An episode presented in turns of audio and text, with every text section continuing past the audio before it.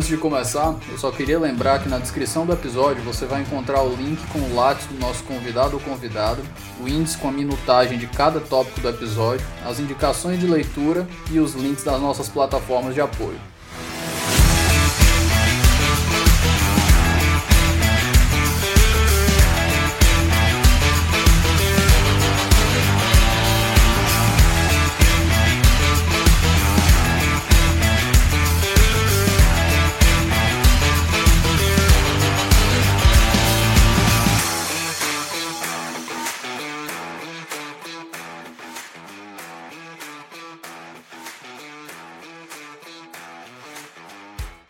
Meus queridos, bom dia, boa tarde, boa noite. Conexão Internacional hoje. Eu estou de novo aqui falando direto com o pessoal de Yale.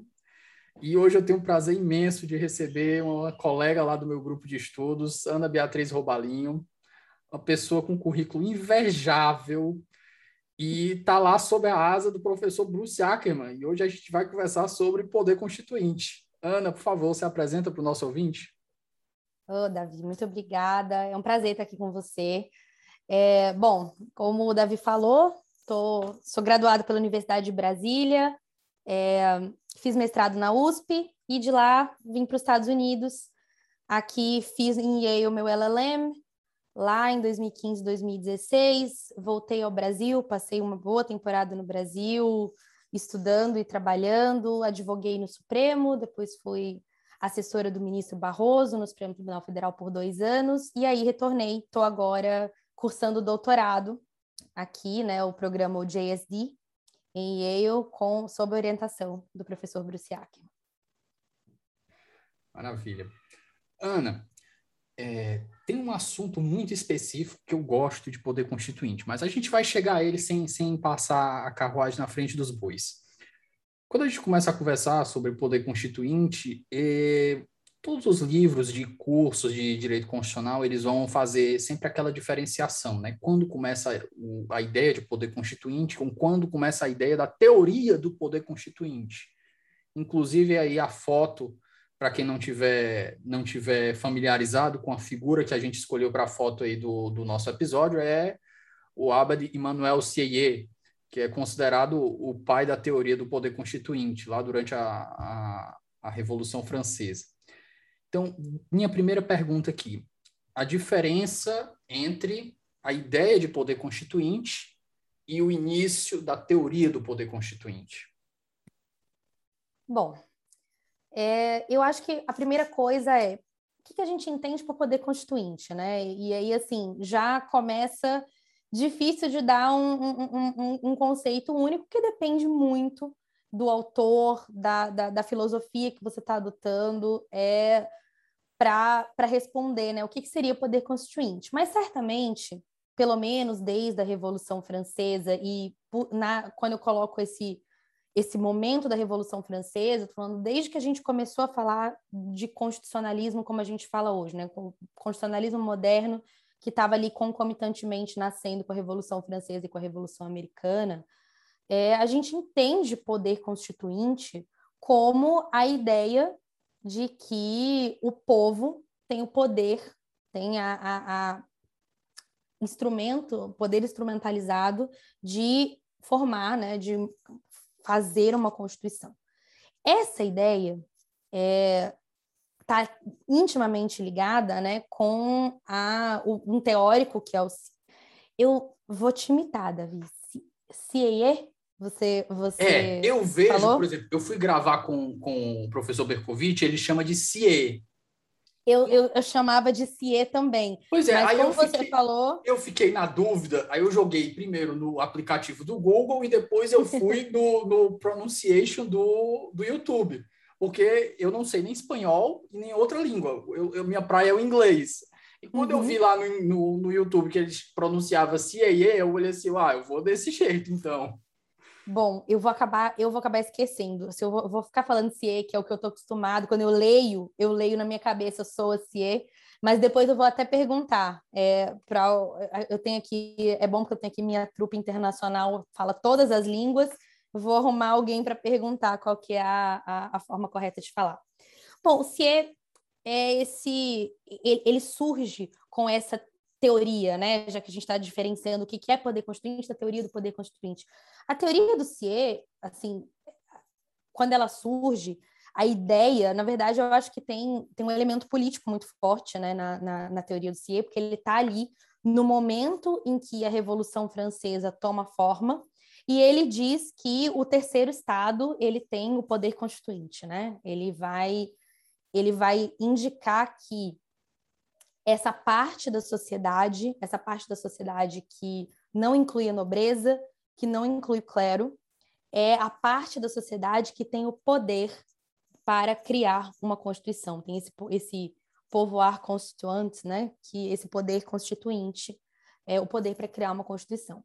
Então ele está exprimindo uma ideia que e aí, né? Essa, essa é considerada é considerada a primeira forma né, de, de, de uma teoria sobre o poder constituinte, mas ele está exprimindo uma ideia que, por si só, não nasce necessariamente naquele momento, porque tem uma ligação muito forte entre poder popular e a ideia de democracia, ideia de democracia que é antiquíssima.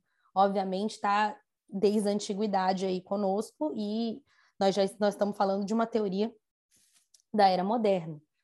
Então, nesse sentido, eu acho que assim, existe se você pegar um conceito, é, conceito amplo, um conceito geral de poder constituinte, a gente pode dizer que existe uma ligação, e assim, é daí que vem né, todo o meu interesse no, no tema do poder constituinte, porque existe uma ligação muito forte entre poder constituinte e legitimidade da Constituição, que é o, o, o tema, o meu tema de, de estudo, né, a base do meu tema de estudo no doutorado.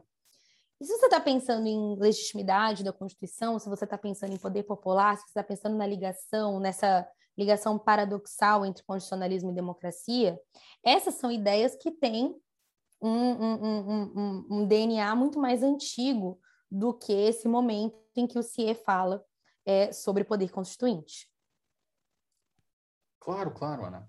É, eu estava o meu comentário inicial foi no sentido de que quando eu lembro quando eu comecei a estudar poder constituinte pelos cursos de direito constitucional os professores os autores eles sempre comentam não eles fazem aquela diferenciação ó para você falar de poder constituinte é, é, o poder de estruturar um, um, um novo estado então existia uma ideia antiga de que o poder constituinte poderia ser uma, ter uma manifest, ter tido uma manifestação do poder constituinte lá com os hebreus lá na, na Idade Antiga, e depois na Idade Média, e depois a gente vai tendo os contornos modernos dele a partir da Revolução Francesa, que a gente vai ter a migração do, da, do, do titular do poder constituinte, que ele vai sair do, da ideia de Deus, que depois passou da ideia de Deus, passou, para a ideia do monarca, do monarca passa para a nação, com o, com o CIE, eu vou, eu vou, eu acho que eu vou arriscar não errar, vou, vou usar os tradicionais de quem já está usando, né? Não vou inovar. E da nação finalmente vai para a noção moderna, que é a que a gente tem hoje de que o titular do poder constituinte é o povo. Pois é, eu acho que existe, existe um ponto, acho que o ponto interessante para ver essa para ver o momento em que essa teoria, o que a gente chama de uma teoria do poder constituinte nova, está no próprio CIE e é a forma como ele diferencia, né? Acho que dentro da teoria do CIE, um dos pontos mais conhecidos da teoria é ele diferenciar a soberania de poder constituinte. Quer dizer, eu nem sei se eu diria que ele está inovando, ele está qualificando. E eu acho que é por isso que a gente coloca a origem da teoria do poder constituinte no pensamento do Ciele diferenciar entre poder soberano, poder soberano ou soberania como um poder ilimitado por si, um poder ilimitado per se, né? Quando a gente fala em poder soberano, a gente não está qualificando poder para fazer o quê? Do poder constituinte, que ele diz, olha, é um poder, ele é ilimitado, mas ele é ilimitado para unicamente para constituir um, um, um Estado, um, uma, uma organização jurídica, uma constituição. Então, acho que essa, dentro dessa diferença que o CIE coloca entre poder constituinte e soberania, a gente encontra a diferença entre uma ideia que já existia, que já estava presente, é, de poder soberano, e aí você entrou numa outra questão é, no teu comentário, que é a questão da titularidade, e em relação à titularidade, eu acho que a, a titularidade do poder constituinte, já desde o período, desde o período da Revolução Francesa e da Revolução Americana, é, já se falava em, na titularidade do povo, né? Da, do, no poder constituinte pertencente ao povo. O que muda do século ali, do século XVIII para frente, é o nosso conceito de povo. E esse continua em evolução. Acho que teóricos aí do século XXI ainda estão debatendo qual que é o conceito de povo. É curioso agora, fazendo um link com o que você comentou agora sobre a ideia do povo como titular do poder constituinte lá nos debates americanos. Dentro de McCulloch versus Maryland, né, 816, um dos argumentos que foi utilizado pelos advogados que estavam defendendo o estado de Maryland, que estava querendo taxar a, o Banco Nacional da União, era justamente é, a cláusula, o artigo 1 seção 8, se eu não me engano, que é justamente que ela vai dizer que a Constituição ela vai ser, ela vai ser, vai entrar em vigor a partir da ratificação por nove das 13 colônias, das, das antigas 13 colônias. E ele argumentava que o poder que foi dado para a ratificação foi para os estados e não para as pessoas. E aí existia a ideia, aquela ideia rudimentar, antiga, uma ideia, não rudimentar não, uma ideia é, pré-moderna de soberania que a federação ainda não existia. A gente tinha uma ideia de soberania de confederações. Mas o, a resposta para isso já está justamente no que você falou, que aconteceu quase 30 anos antes, em 1793, em Chisholm versus George, que inclusive é o professor Cássio que escreveu o artigo artigo para o nosso livro, né? E em Chisholm versus Georgia, o John Jay, que foi o primeiro presidente da, da Suprema Corte, ele comenta justamente isso. Ele disse, ele, ó, o fato da, da, dos estados aos estados caber a ratificação da Constituição, não anula o poder de que foram as pessoas, e ele vai todo uma, vai todo um arrazoado aqui e vai desenvolver que o poder emana das pessoas e as pessoas que constituíram seus, os, seus, os seus representantes, e, e por aí vai para dizer que o poder dos estados, ele, em, última, em última análise, ele é uma derivação da soberania que é do povo. Exatamente. E mais que isso, e aí eu acho que é, existe uma outra grande área dentro desse tema de poder constituinte, dentro do estudo de poder constituinte, que tem a ver com o, seu comentário agora, que é a ideia de como, ok, o poder, o poder é do povo, mas como o povo é, exerce esse poder. E aí é que a gente entra na, na, na minha parte preferida de estudar de poder constituinte, que, assim, vai desde a gente entender é, e isso é uma discussão que começa, para você, como você acabou de falar, começa como, quando os Estados Unidos estava se tornando um país ainda, começa lá na Constituição Francesa, na Revolução Francesa, perdão, e é uma discussão extremamente atual, extremamente contemporânea, porque o ato de fazer constituições continua presente na nossa realidade, que é o como estruturar, como instrumentalizar o poder constituinte do povo. Então, se é através de uma assembleia constituinte, como que essa assembleia constituinte tem que ser formada? Se uma assembleia constituinte basta? Se é, além da assembleia constituinte é preciso um outro, uma outra estrutura ou um outro órgão? Ou se não havendo outro órgão, você tem que ter um referendo, né? Você tem que ter um, você faz o, a, a, o círculo completo, a, a, luz do modelo americano, né, em que você tem o povo elegendo seus representantes, os representantes escrevendo a Constituição, e depois a Constituição sendo ratificada pelo povo através dos seus representantes, né, no caso do, do, do sistema americano, é, em que o povo elege os seus representantes no Estado e os representantes do povo no Estado ratificaram a Constituição mas dentro vai muito além de se definir se o, se o poder constituinte do povo ele vai ser exercido através de uma assembleia constituinte, e se essa assembleia constituinte ela vai ser formada todos aqueles debates que vão desde os mínimos detalhes. A Assembleia Constituinte, ela vai ser uma constituinte exclusiva ou ela vai ser um congresso constituinte para pegar uma discussão que foi da época, né, da nossa constituinte, da constituinte brasileira. É, vai ter vai ter referendo ou não vai ter referendo? Vai ter ratificação ou não vai ter ratificação? Até processos muito mais complexos, como o processo sul-africano, processo de constituinte sul-africano, que você teve uma comissão prévia, você teve uma Assembleia Constituinte você teve a Corte Constitucional é, servindo como uma espécie de moderadora, de ratificadora do processo.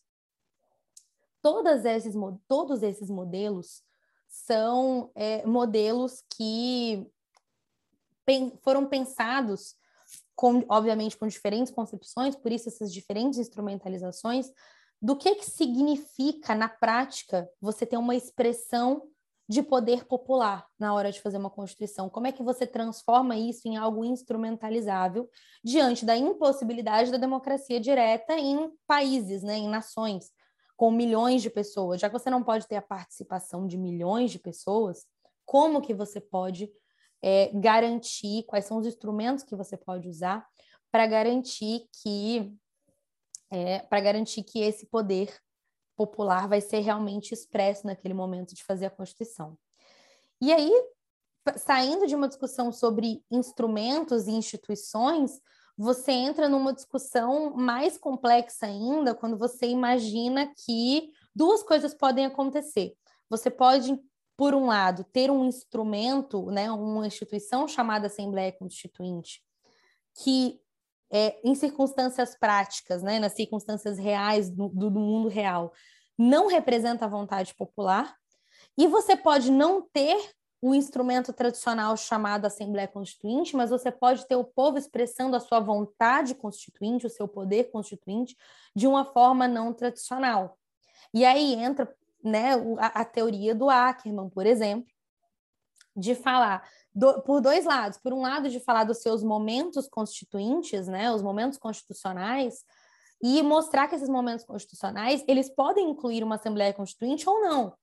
Você pode ter a expressão desse poder, esse poder constituinte pelo povo, através do instrumento tradicional né, da, da Assembleia Constituinte, ou você pode ter a expressão desse poder constituinte do povo de uma forma não tradicional. É, você pode ter essas mudanças constitucionais informais que ele considera, né, que toda a teoria do Ackman sobre os momentos constituintes é que são expressões legítimas da vontade do povo do poder constituinte originário, transformações verdadeiras da Constituição. Essa teoria do Ackerman está naquele, naquele primeiro volume do We the People, isso. Funda fundações, que foi traduzido para o Brasil e você não acha mais encanto nenhum a não ser em sebo.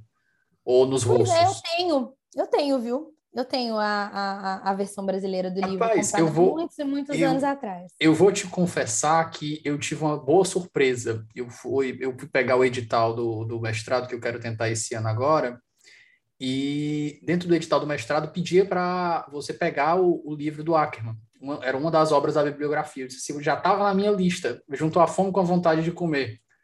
Aí mandava ler a versão, versão brasileira, né? E eu disse assim, não, é um livro que eu quero ter o original. Aí eu fui procurar o original e o dólar não ajuda, né? Nossa. Aí tava tipo 400 e poucos. Aí eu, ah, eu vou fazer um experimento. Eu vou comprar, eu vou comprar a primeira vez na Amazon americana com na Amazon americana com um livro usado. O livro chegou aqui em casa e zero bala. Funciona não... bem demais. Maria, e... Não, Davi, eu montei, assim, é impossível, assim, não sei que você seja uma pessoa muito milionária, para você montar uma biblioteca, assim, eu acho que para nós, pesquisadores brasileiros, e que vivemos a vida, boa parte da vida no Brasil, infelizmente, você precisa ter sua própria biblioteca.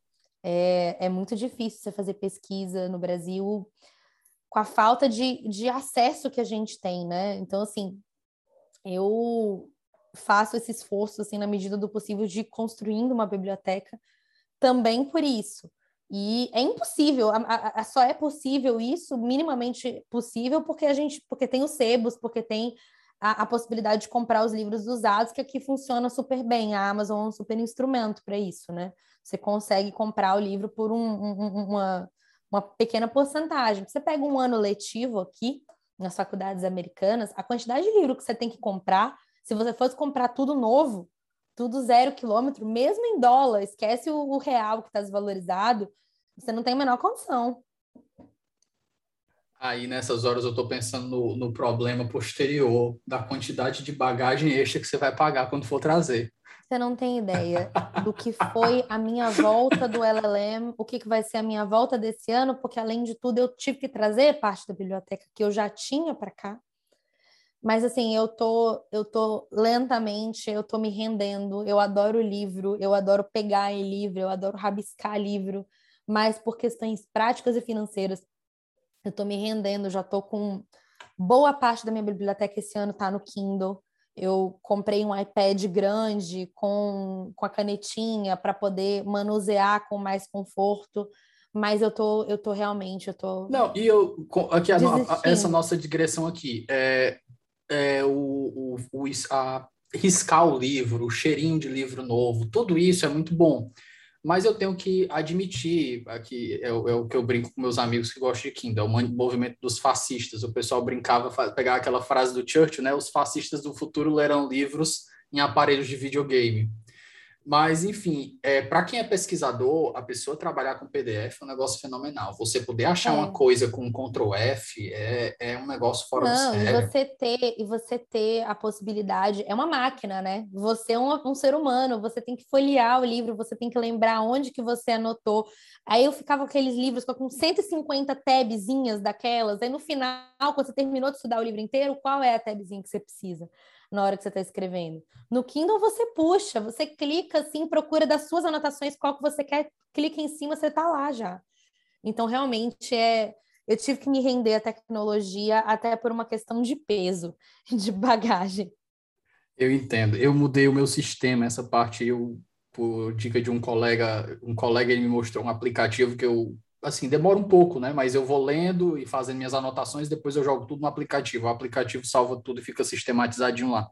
Mas, enfim, muita digressão aqui para o nosso tema. Vamos entrar agora no, no, assunto que provavelmente vai render uma boa discussão aqui e eu vou aprender um bocado. Vamos entrar em poder constituinte originário. Vamos conversar um pouquinho sobre características do poder constituinte originário. Eu acho que quando a gente fala de poder constituinte originário, a primeira palavra e a primeira questão que vem, que eu acho que mistura dois conceitos, né? Eu vejo muito se dividir poder constituinte originário, falar em características e em limitações. Mas eu acho que a primeira característica do poder constituinte originário, na teoria que a gente conhece, é ilimitado, né? E é assim que a gente separa poder constituinte originário de poder constituinte derivado. E o debate sobre o que significa o poder constituinte originário ser ilimitado é o que eu acho que dá todo o corpo para esse tema, para é, é, esse tema acadêmico que é poder constituinte. Porque existe, é, existe um lado que é a gente entender o poder constituinte, eu acho que, se eu quiser, vou, vou, vou jogar todo mundo num balaio só e chamar de teoria moderna do poder constituinte, é uma teoria que entende que o poder constituinte é um conceito pré-jurídico, ele, ele é um conceito político, né, e não um conceito jurídico. O poder constituinte, ele se encontra no momento, no momento anterior à formação do direito. Ele se encontra ali naquele cerne a partir do qual o direito vai passar a existir. E na qualidade de um conceito político, é, nós temos uma, eu acho que isso dá uma, uma um conforto maior para o jurista, para o pensador do direito entender esse conceito e essa característica do poder constituinte como ilimitado. E eu acho, acho interessantíssimo pensar nessa ideia do poder constituinte ilimitado, porque eu acho que é, se a gente vai para o que a gente tem de, te, de teóricos, dos grandes teóricos do século XIX do século XX, é, eles têm. É impressionante como cada um do seu dentro da sua lógica, da lógica da sua própria teoria, eles não têm muita dificuldade com esse conceito. Eu acho interessante, por exemplo, que a, o, o, poder constituinte originário ilimitado une Kelsen Schmitt. Você tem em, em, sentidos completamente diferentes na teoria do Kelsen e na teoria do Schmitt, você tem essa expressão do poder constituinte originário como poder ilimitado. Ilimitado pela ideia, a ideia por trás né, do poder constituinte originário ilimitado é a ideia de que um, uma, uma polity, né, um, um conjunto de cidadãos que escolhem agir com, de forma conjunta politicamente, eles são livres para constituir aquele, aquela, aquela sociedade, aquele país, aquele conjunto de regras, aquele sistema jurídico da forma que quiserem. Eles não estão limitados por nenhuma é, colocação prévia. E por trás, ao mesmo tempo, acho que por trás dessa ideia do poder constituinte originário e limitado, há uma, uma, um, uma tranquilidade silenciosa da gente observar as constituições modernas. O nosso grande momento, o grande momento de, do poder constituinte foi a segunda metade do século XX, né? Do fim, do, do fim do, da Segunda Guerra Mundial até a virada para o século XXI, a proliferação de constituições no mundo, numericamente, foi imensa, infinitamente superior a qualquer outro período da história moderna ou não combinada, né? Foi o, o, o momento realmente, o Ackerman tem o texto, né? O The Rise of World Constitutionalism, né? O momento em que o constitucionalismo realmente vira um fenômeno mundial do, de, de da, da, da, civilização ocidental, oriental, do, do norte global ao sul global, realmente a Constituição se torna, o constitucionalismo se torna um fenômeno globalizado. Então, foi o grande momento de entender o comportamento do poder constituinte originário. E quando eu falo que há uma certa. A gente fala com muita tranquilidade de um poder constituinte originário como ilimitado, é quando a gente vê que, apesar de ilimitado no seu poder, né, o, os povos do mundo inteiro, das mais diversas é, origens, das mais diversas culturas, das mais diversas histórias, mais diversas é, práticas políticas fizeram constituições muito parecidas entre si. Eu acho que talvez dos, um dos aspectos mais interessantes do constitucionalismo contemporâneo foi, foi, seja perceber que a forma está ali. E embora não haja uma constrição real, há uma constrição cultural fortíssima que liga o constitucionalismo mundial. O poder constituinte originário ele é livre para fazer o que quiser, mas quase todos os povos, ao exercerem poder, o poder constituinte originário, fazem algo muito parecido, pa parecendo que eles estão limitados sobre determinados desenhos. Ana, a, a discussão que eu queria chegar era justamente nesse ponto. Toda vez que eu vou ter uma conversa com alguém, e aqui eu já tive conversa com colegas no Twitter, eu já tive colegas com tive uma conversa com um colega que estudou isso lá na UFMG, e para mim sempre há uma grande confusão, e aqui eu arrisco até ser um pouco prepotente de dizer que os outros estão errados, mas então eu peço, eu peço um pouco de, de, de, de paciência, vou tentar desenvolver o argumento. Toda vez que eu converso sobre o poder constituinte, sobre as suas limitações, principalmente do poder constituinte originário, parece haver uma confusão entre o ser e o ser. Por que isso? Porque quando a gente diz que o poder constituinte, a, a, gente tem que entender ele, na minha visão, a partir da ideia de poder. Quem tem o poder, ele pode fazer absolutamente o que ele quiser.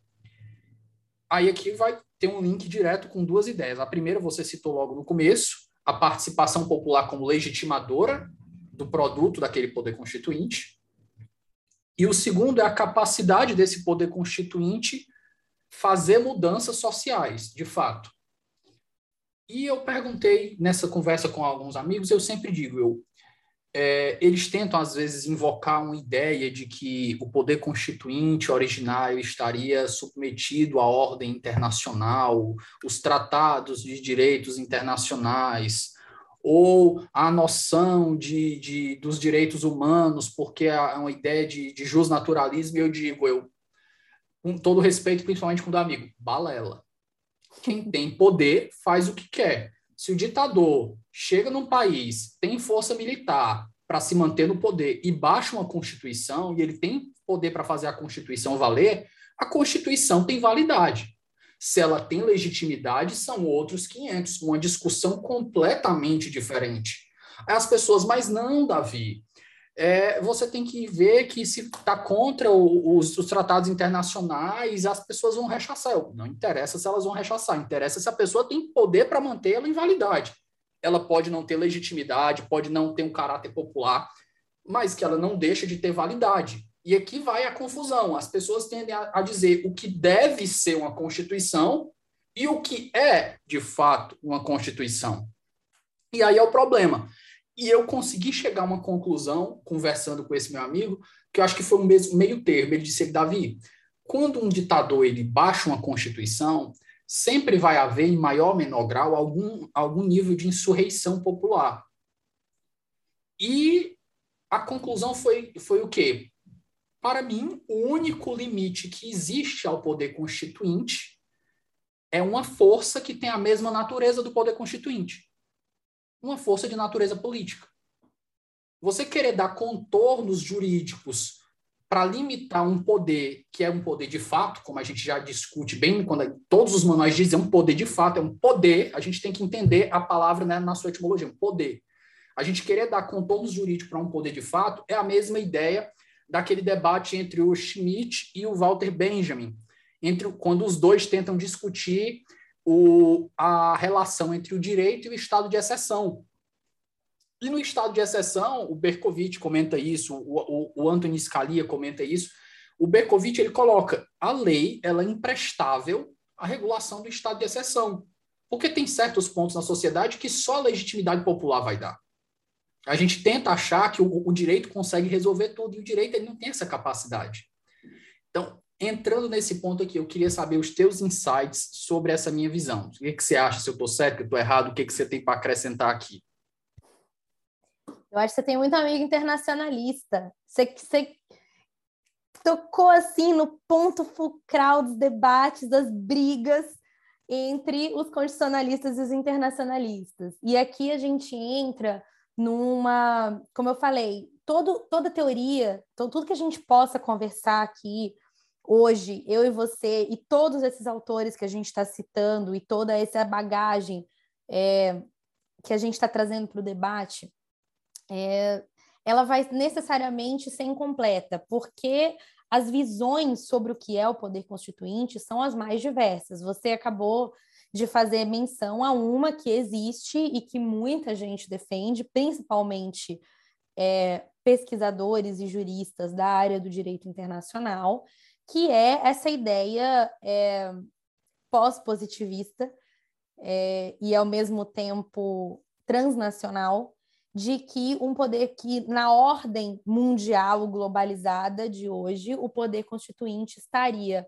se não na teoria, na prática, constrito é, por aquilo que a gente entende como o consenso básico da sociedade ocidental, né? Que seriam os direitos humanos, né, as, a, a, os ideais básicos de uma sociedade justa, de uma sociedade igualitária e assim por diante.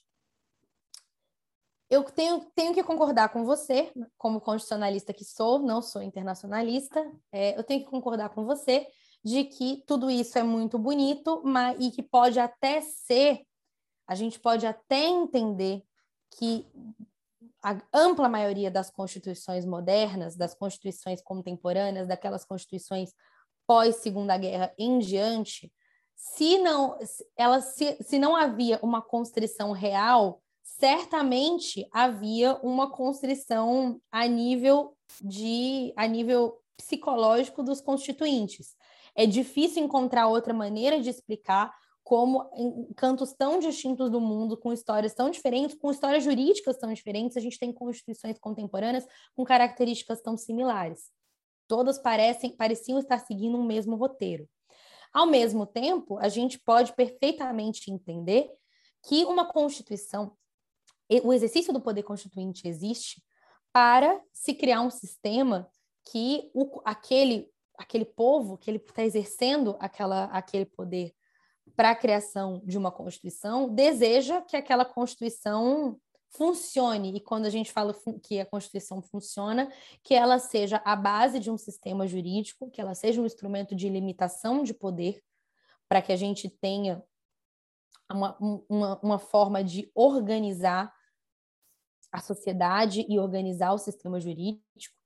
É, e nesse sentido, que a Constituição funcione, é, é natural, e aí é que está a grande, a grande jogada né, do direito constitucional comparado, que é minha área de estudo, é muito natural que você olhe para o que já deu certo e que você queira, de alguma maneira, copiar aquilo que já deu certo, que você queira trazer para o sistema que está sendo criado algo que você entende que trouxe resultados positivos.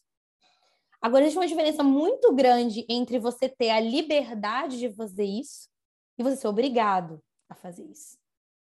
E existe, e, e, e, e aí a gente entra num debate super interessante.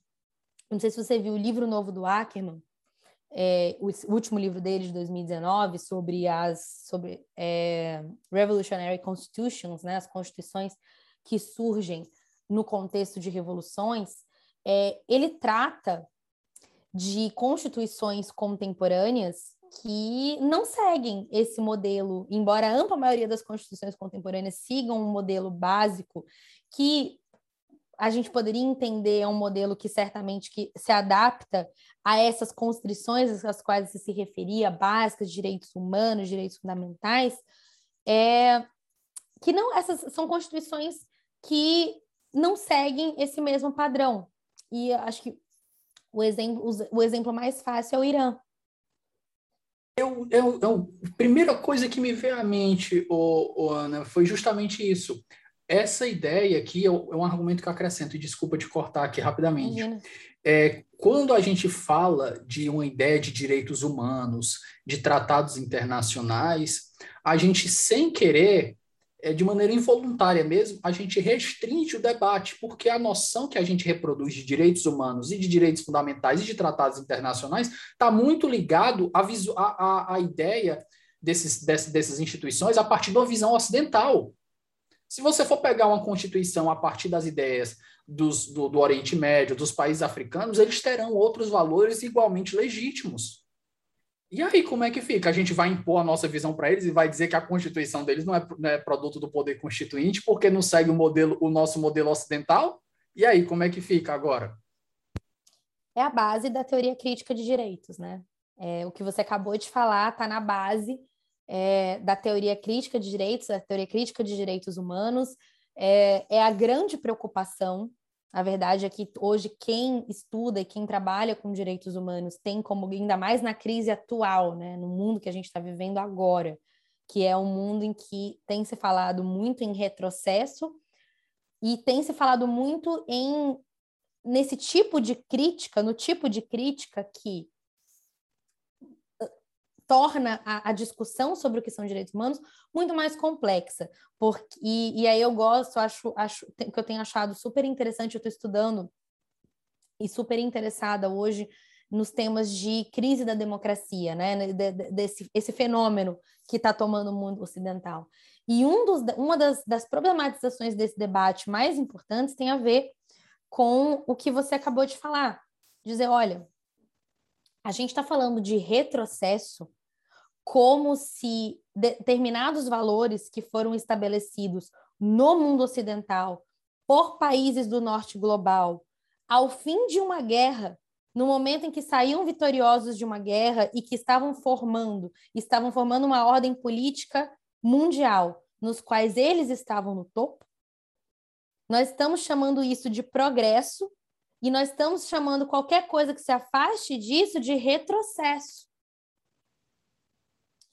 E hoje você tem países, o Irã, o exemplo que eu dei, porque o Ackerman tem um capítulo do livro em que ele trata da, da, da, da Revolução Iraniana e da construção constitucional do Irã, que obviamente é um país, por sua história, por sua cultura, por, pela sua religiosidade, pela forma como entende a relação entre Estado e religião, que é uma forma completamente diferente daquela que a gente absorveu né, na, na cultura ocidental, foi uma revolução conservadora lá, né? Muitos roda muito na internet a ideia pré-Irã, as mulheres com roupas soltas, roupas de praia andando nas ruas, e depois o, o, o advento da, de toda a ideologia do, da, de toda a, o credo islâmico e todas as influências que, que o Estado o, que, a, a, o credo islâmico fez cair sobre, sobre a sociedade. Mas desculpa te cortar.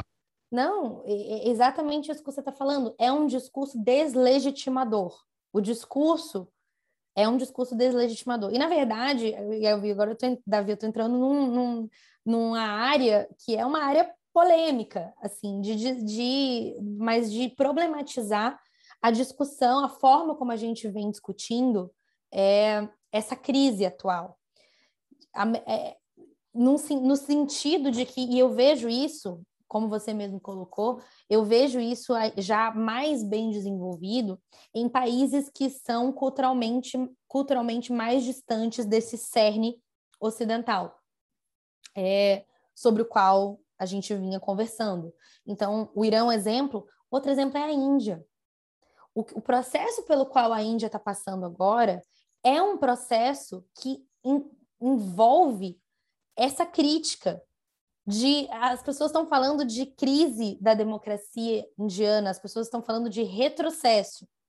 E aí o, o que o debate que tem se, se, que tem crescido na Índia é um debate que diz retrocesso parte do pressuposto de que existe um lado para o qual se caminha para o se você caminhar para um determinado lado, você está caminhando para o progresso. Se você caminhar para o outro, você está se afastando do progresso. E quem colocou esse, essa meta aqui não foi o povo indiano. Então, esses são os debates que estão permeando aí esse tipo de, de, de, de, crítica. É, faz, eu, eu vou fazer um adendo aqui, mas você já antecipou a resposta. É basicamente, a pessoa pode chegar e argumentar, ah, por exemplo, as mulheres tinham mais liberdade na, na, no Irã antes da, da revolução da revolução islâmica e de todo o processo de, de, de, de imposição do, das visões conservadoras do credo islâmico. Beleza. E elas podem até não gostar tanto, pode ter um grande parcela da população que não goste tanto do modelo de hoje. Mas, por outro lado, foi justamente a antecipação que você deu. Será que o modelo que eles estavam seguindo era realmente deles? Ou foi uma coisa que foi imposta com a estruturação histórica que veio do modelo ocidental? E só agora eles estão, é, que eu vou usar uma expressão, tomando as rédeas de novo do, da, da própria cultura deles. Eu acho que tudo isso tem que ser levado em consideração de fato. É isso. E quando a gente fala, né, voltando a, a, a, ao tema do poder constituinte, quando a gente fala que o poder constituinte é ilimitado, a gente necessariamente tem que estar tá querendo dizer isso. Entre outras coisas, a gente tem que estar tá querendo dizer, olha, um, um, uma constituição, um exercício de poder constituinte, ela não pode ser não pode ser taxada de ilegítima simplesmente porque a constituição que é, resulta daquele exercício do poder constituinte não se parece ou não se adapta com um determinado modelo o modelo que a gente está chamando aqui, não, o modelo que a gente está chamando o modelo ocidental, aí o modelo que a gente chama também, né, formado por, pelos países do núcleo do norte global. É um, é, é, esse, esse tipo de discurso é um discurso que enfraquece a teoria do poder constituinte na medida em que, na minha visão, a grande, a, a grande razão de ser e o grande benefício da teoria do poder constituinte é a possibilidade da sua, da, da, sua, é a sua força legitimadora, é a sua possibilidade de legitimar o sistema jurídico. Para mim, esse é o grande uso da teoria do poder constituinte, é a possibilidade de você legitimar o exercício da criação de uma Constituição. Ana, ainda dentro de poder constituinte, porque eu não quero fazer aquela, toda aquela divisão bem graduação, para não, não ficar um negócio muito maçante, que principalmente acho que os ouvintes aqui já devem já devem estar tá, já devem estar tá cansados de saber. Dentro da ideia de poder constituinte, a gente vai vendo algumas derivações. Como aquela ideia de poder constituinte derivado, a gente vem derivado revisor, derivado reformador, mas dentro da ideia de poder constituinte originário, a gente tem uma derivação de que alguns autores dizem que a mutação constitucional é uma manifestação do poder constituinte originário. Eu te pergunto, em que medida você acredita nisso? E se acredita, vamos desenvolver um pouco a ideia, por favor? Bom, primeiro você tem que pensar o que, que esses autores estão dizendo quando eles estão falando de mutação constitucional. a minha dissertação de mestrado na USP é sobre esse tema.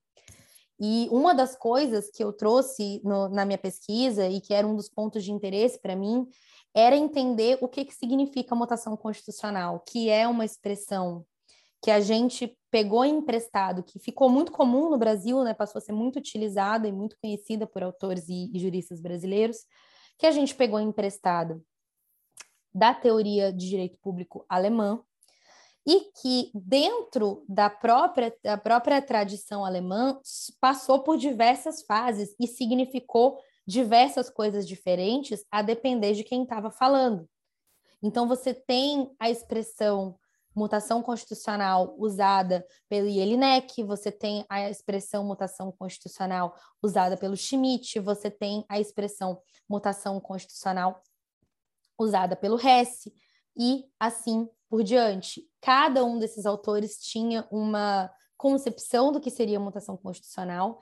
Essas concepções são bem diferentes entre si, principalmente quando a gente fala de poder constituinte, porque para alguns autores, notadamente o Conrad Hesse, que é a, o mais conhecido, mais citado no Brasil, é, a falar sobre mutação constitucional, mutação constitucional não é exercício de poder constituinte originário.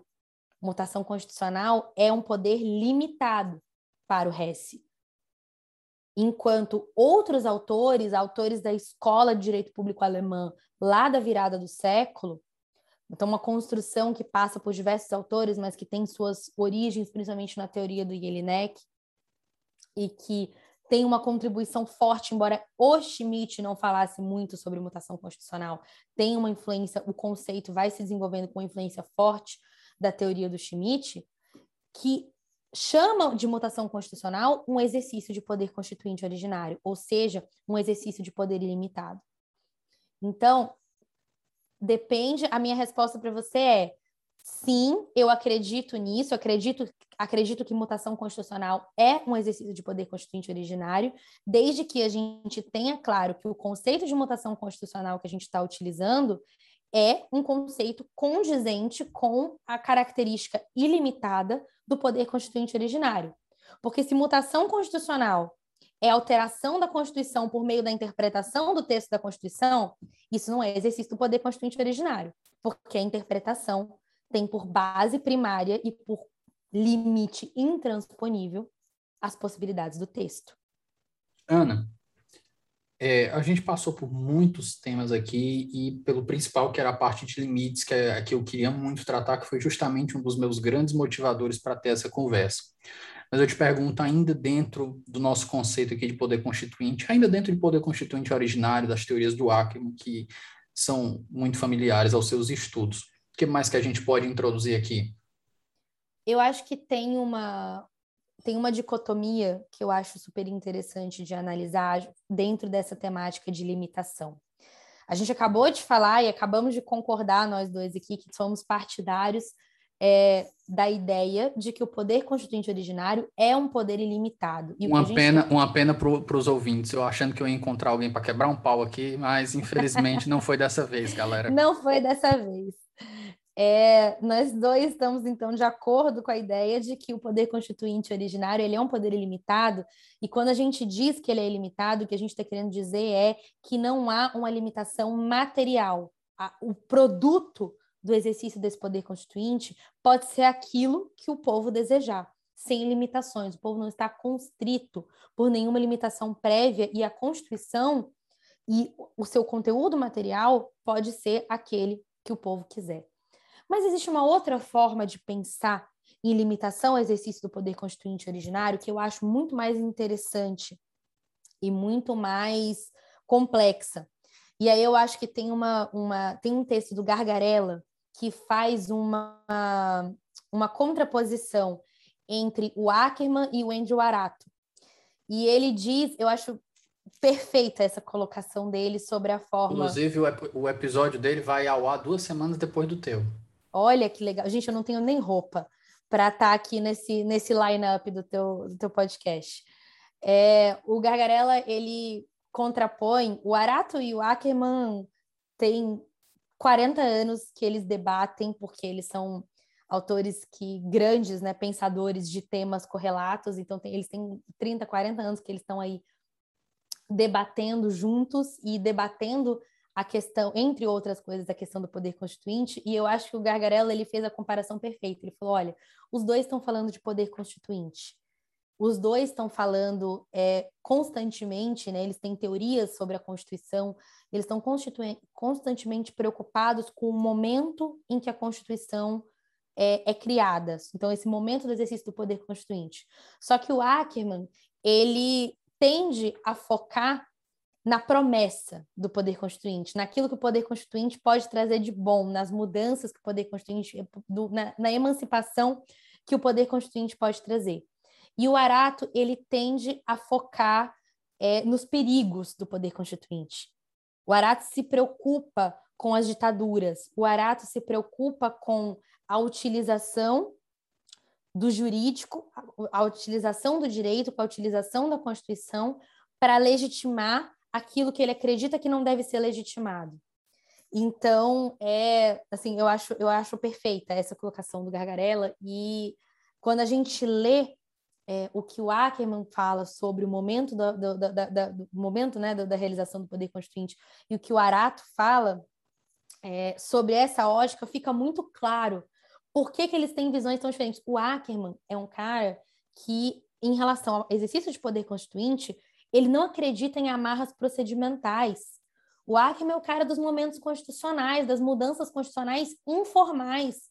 O Ackerman acha que você pode ter exercício de poder constituinte originário sem sequer ter Assembleia Constituinte. Você pode mudar fundamentalmente a Constituição.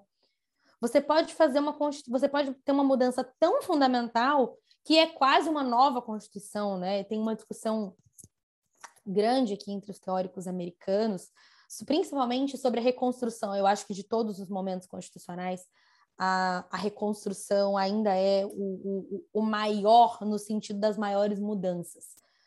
É, a discussão. A reconstrução, pessoal, para quem não é familiarizado com a história americana, é o período pós 1865, que sucede à, Guerra Civil Americana, que a gente vai ver o advento ali das emendas da reconstrução, que é a 13 terceira, 14 quarta, 15 quinta emendas, que vão abolir a escravidão, vão dar direitos é, iguais às pessoas, a cláusula de igual proteção, direito de voto às pessoas negras e, e, por aí vai. Mas desculpa, Ana, só para contextualizar o nosso ouvinte. Não, perfeita a tua contextualização, é exatamente isso. E o que, que a reconstrução, e da, do ponto de vista jurídico-constitucional, né, o que, que as emendas de, da reconstrução as emendas 13, 14, 15, né, 13 terceira, 14 quarta e 15 quinta emendas à Constituição americana fizeram com a Constituição dos Estados Unidos. Acho que elas eram duas coisas fundamentais. A primeira foi que elas transformaram uma Constituição escrita e feita e que é, regia uma sociedade escravocrata numa Constituição que não tolera e não aceita a escravidão. E segundo, que elas transformaram uma, a lógica de uma confederação que se transforma num Estado único federado, uma, uma federação que tem, coloca na sua, na sua união né, poderes limitados e enumerados, numa, num sistema constitucional em que efetivamente, naquele momento pós-reconstrução, o, o, o eixo central do país passa a girar ao redor da União e não mais dos estados. E essas mudanças são tão profundas que há quem diga que, na verdade, naquele momento é uma Constituição nova, porque. E aí entra num, num debate que eu acho super interessante também, que, enfim, não, não vou me alongar muito porque foge um pouco do nosso tema, mas que. De forma é... alguma, pode se alongar, fique à vontade. não, eu, eu acho assim, é, é, é super interessante a gente discutir é identidade constitucional. É um dos meus temas preferidos, assim, de estudo. E uma das coisas que se discute em teoria sobre identidade constitucional é se existem coisas numa Constituição que são tão fundamentais para a construção da identidade constitucional daquele sistema que se elas forem alteradas, você tem uma necessariamente você tem um novo sistema constitucional, você tem uma nova Constituição é o tipo de, de que é uma aplicação prática dessa teoria, para te dar o um exemplo, aqui nos Estados Unidos, é, se fala muito isso em relação à primeira emenda. A ligação que a cultura constitucional americana, que a identidade constitucional americana tem com a primeira emenda, ela é tão profunda, ela é tão, ela é uma pedra angular tão fundamental do constitucionalismo americano que uh, autores como Akil Amar dizem que a primeira emenda ela é uma cláusula pétrea, não escrita. Se você mudar a primeira emenda, se você mudar essa, essa identidade fundamental da Constituição americana, você, na verdade, vai estar fazendo uma nova Constituição. Você, é uma mudança tão profunda que é uma Constituição nova. A primeira emenda, pessoal, aqui ela é uma queridinha dos meus estudos, porque ela abrange uma uma meia dúzia de cláusulas, né? A gente tem a cláusula no establishment, basicamente a primeira emenda ela vai dar o que? A liberdade religiosa, a liberdade de expressão, a liberdade de reunião, a liberdade de petição e eu tô que nem Amy Coney Barrett no dia da, da, da coisa dela. Perguntaram para ela as cinco, ela, liberdade de religião, tentou lembrar de cabeça. Liberdade de religião, de expressão, de expressão, reunião, religião, Petição. Petição e tem mais uma. São cinco cláusulas, não estou lembrado da quinta agora, mas enfim. É... Ana, é... essa forma que você descreveu agora, a primeira emenda, eu não sou grande estudioso da primeira emenda como um todo, mas basicamente mais da, da história da, da cláusula de liberdade de expressão. E ela realmente ela teve uma formação que, se você for pegar o modelo moderno dela, foi de, a partir da década de, na verdade, a partir da década de 20, e, década de 20 você começa a caminhar, mas ainda existia uma ideia muito de recrudescida de, do, do que poderia ser dito.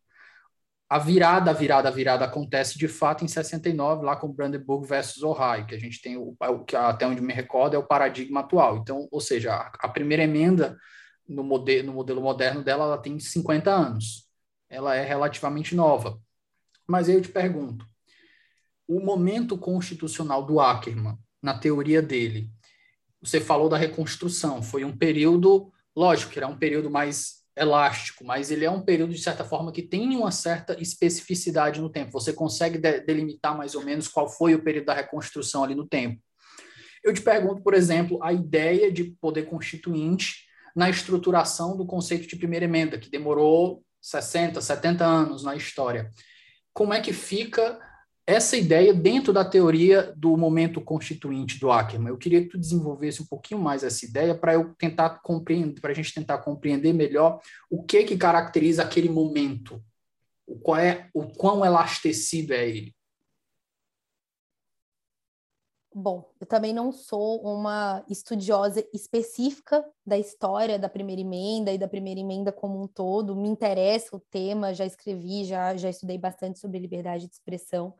É, mas eu vou te responder falando, colocando a liberdade de expressão dentro do, do, do, do movimento maior, que foi o movimento da Revolução dos Direitos Civis nos Estados Unidos. Existe uma ligação é, que uma ligação entre a, esse desenvolvimento né, da, da, da, da, doutrina moderna da primeira emenda, e há quem diga, e hoje o que a gente tem de mais moderno no, em, em termos de teoria de primeira emenda, é que essa revolução a qual você se referiu, Davi, ela já acabou, a gente já está em outro momento em razão do advento da internet. É, o Jack Balkin, por exemplo, que acho que já esteve aqui conversando com você, né? É um dos grandes expoentes dessa nova era da liberdade de expressão, e ele diz simplesmente: olha, tudo que a gente construiu sobre liberdade de expressão, sobre primeira emenda, essa, esse pilar do constitucionalismo americano, põe de lado. Põe de lado porque ele não serve para regular e para entender e para entender os limites e para proteger a liberdade de expressão quando as pessoas estão falando eletronicamente, quando as pessoas estão se, se expondo, estão falando na internet. E internet nós estamos num mundo novo. É, é assim, eu não vou nem vou nem começar porque eu estou apaixonada por esse tema agora. A Terra ainda ainda sem lei.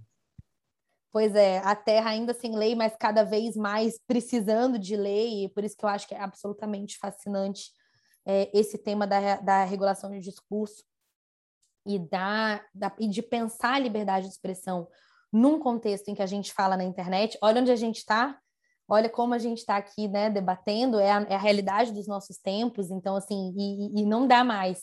Certamente uma coisa que a gente aprendeu na, nessa última década é que se tem uma coisa que a internet não pode mais ser, é terra de ninguém. A, a, a vida, a nossa vida em sociedade está tão atrelada ao mundo digital que a gente precisa trazer a realidade do direito para dentro do mundo digital, senão a, a sociedade não vai para frente. A internet não pode mais ser terra de ninguém, ela tem que ser terra regulada, o direito e o direito constitucional tem que alcançar a internet.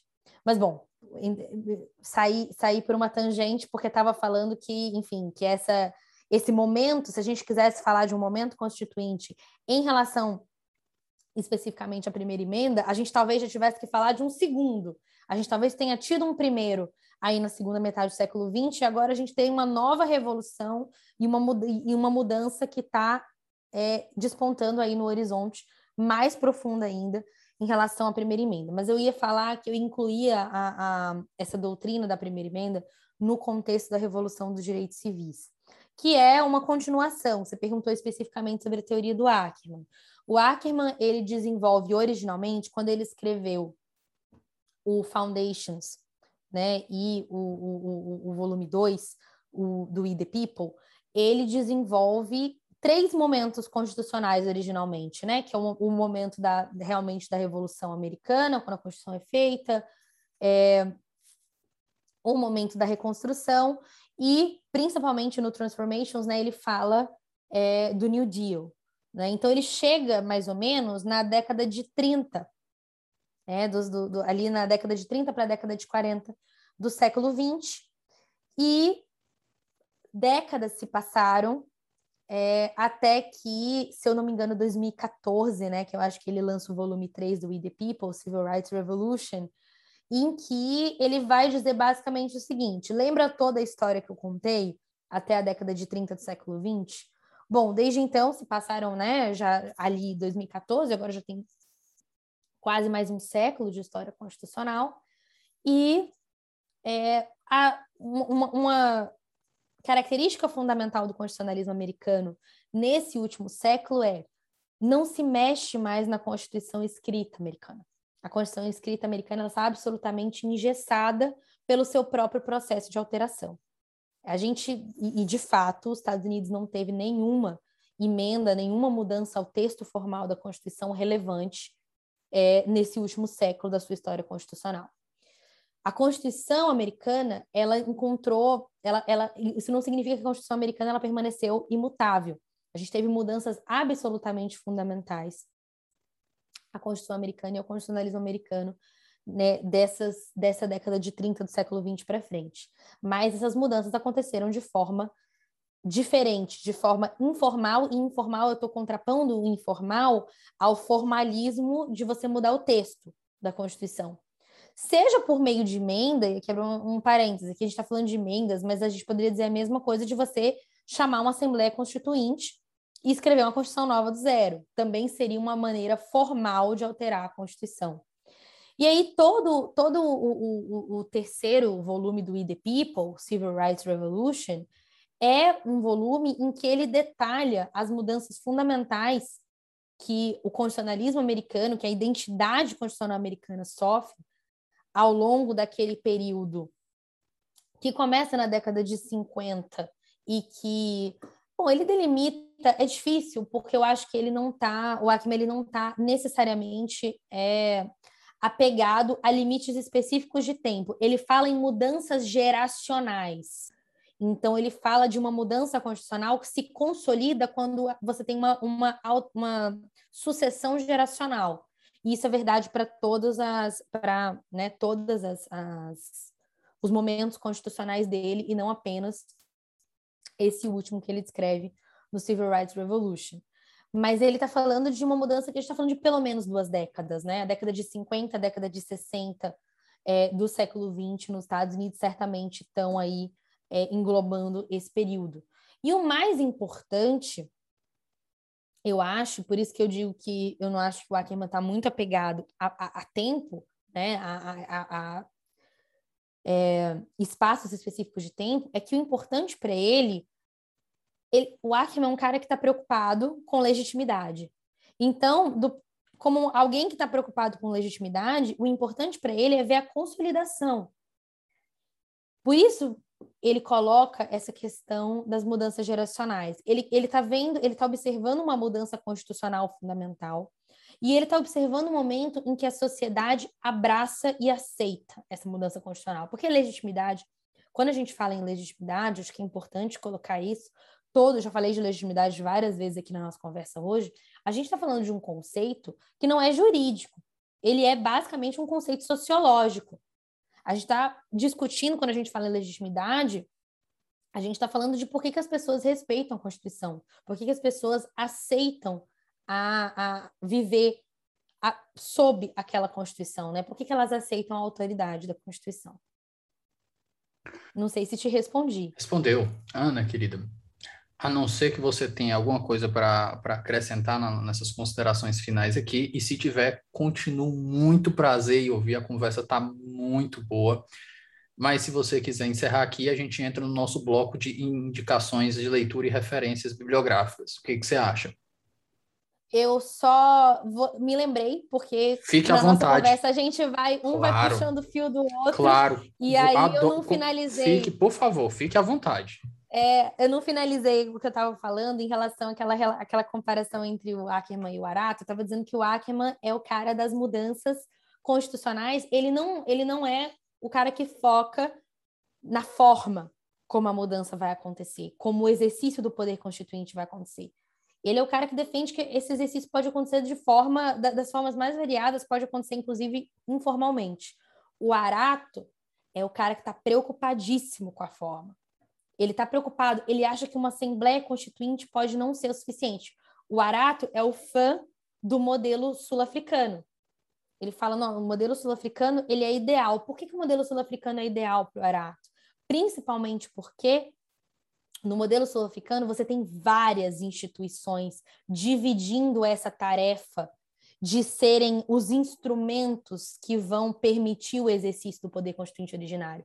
Você tem a comissão prévia, você tem a Assembleia Constituinte e você tem a Corte Constitucional.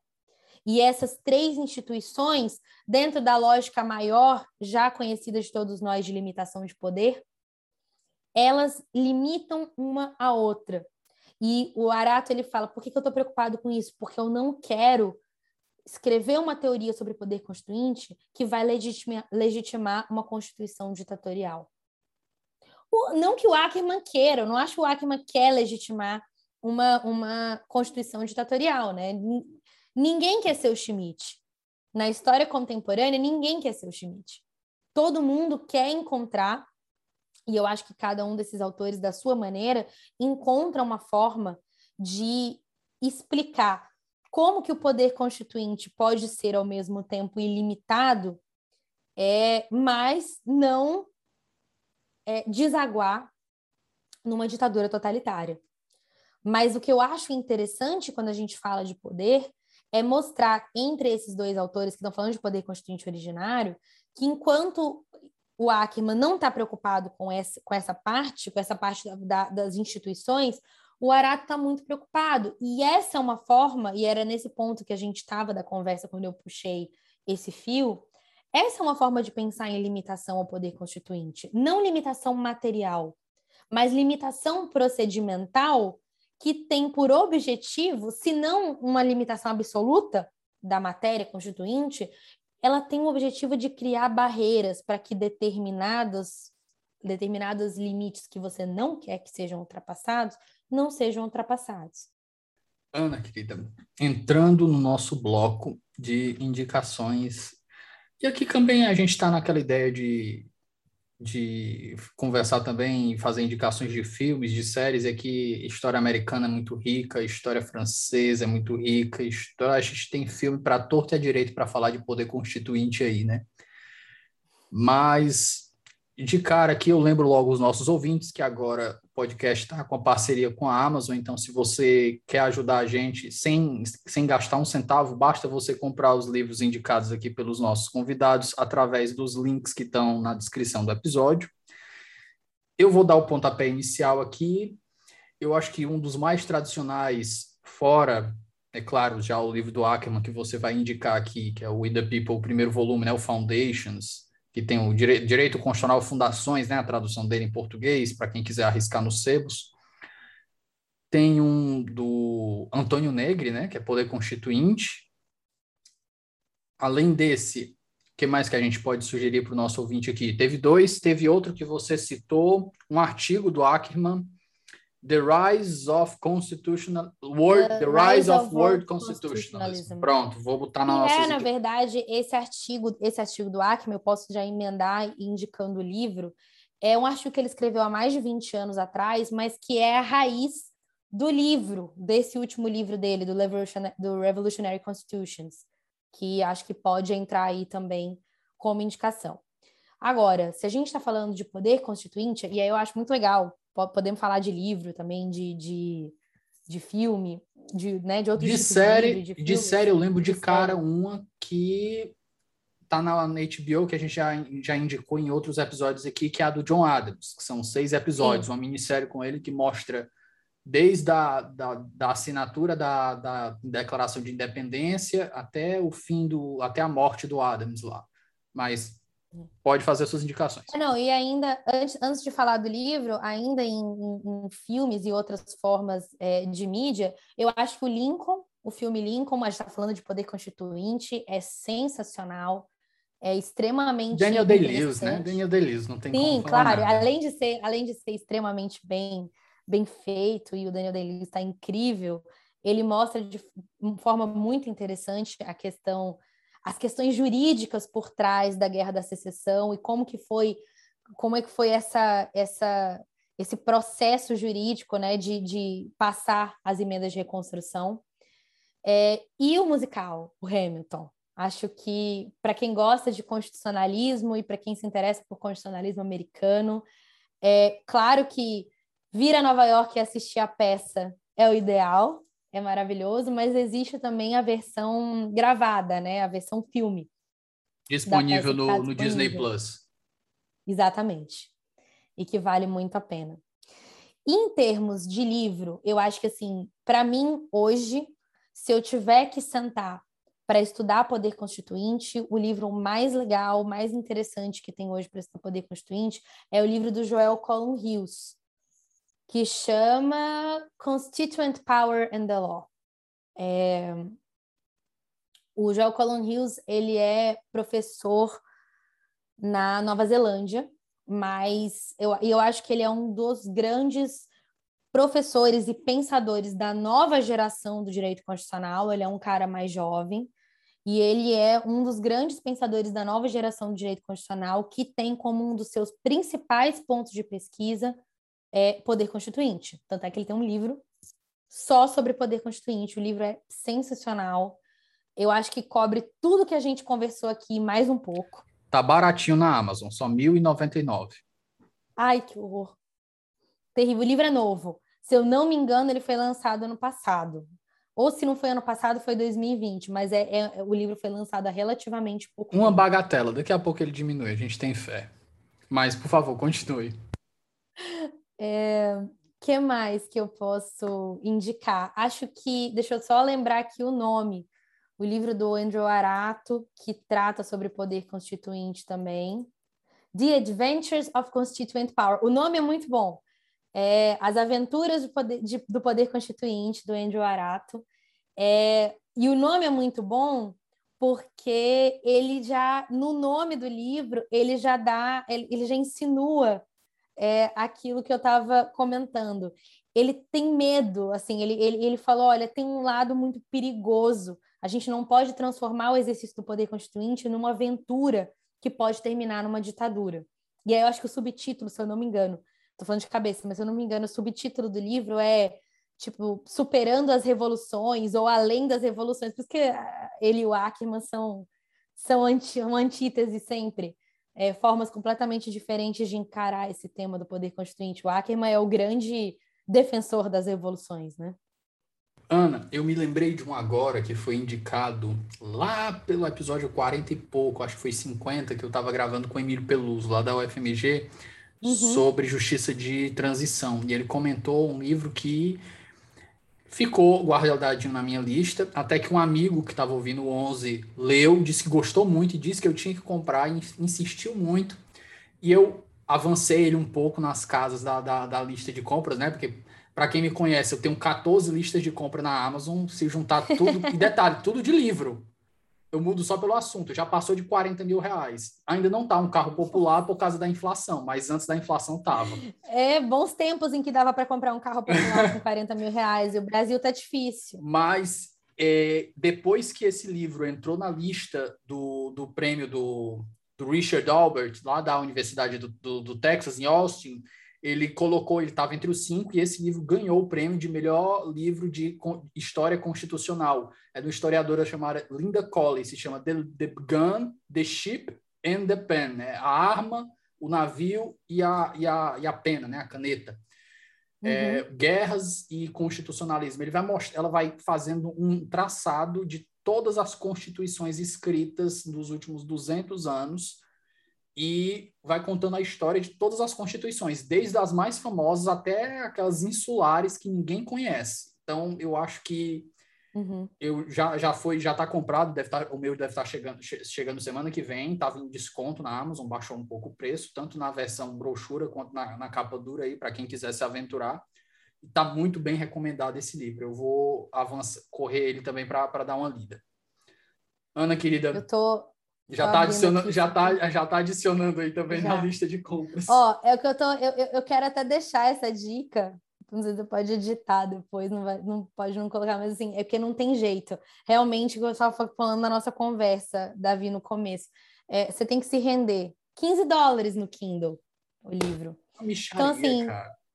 Cara, não, é, é fazer uma conta, e eu vou te comprar contar. um Kindle, ou até se tiver, se, se tiver e se acostumar como eu me acostumei, eu até prefiro o, o, o, iPad que é maior, e fazer uma conta na Amazon americana, cara. Porque assim, é pelo menos é factível, os livros custam menos de 100 reais, Ana, menos ainda existe, ainda existe aquela opinião de, de pedir os russos, né? Ainda é. tem a opinião de pedir os russos. Mas, enfim, não entrando nesse, nesse tema, mas tem essa opinião de pedir os russos também. Ana, querida, muito agradável a conversa. Eu adorei conversar com você. Eu espero que a gente tenha outras oportunidades aqui. Eu acho que a gente tem muito mais assunto aí dentro dos seus estudos. Você ainda vai ter mais tempo por aí, mesmo você voltando às nossas gravações só à distância. Agradeço demais a sua participação. Foi muito enriquecedora muita coisa nova aqui para acho que tanto para mim quanto para os nossos ouvintes. As portas estão sempre abertas e meu muito obrigado. Muito obrigada eu, Davi. Muito obrigada pelo convite, muito obrigada pela conversa, que foi muito legal. Já quero voltar, pode marcar já. Tô, tô aqui pronta, qualquer assunto, porque eu acho legal demais. Eu acho muito chique vir aqui, porque o, line, o seu line-up é inacreditável, assim tanto de gente maravilhosa, de primeiríssima linha que já veio aqui conversar com você. Já falei, não tenho nem roupa para esse rolê. Pessoal, nós ficamos por aqui e até o nosso próximo episódio na próxima sexta. Um forte abraço.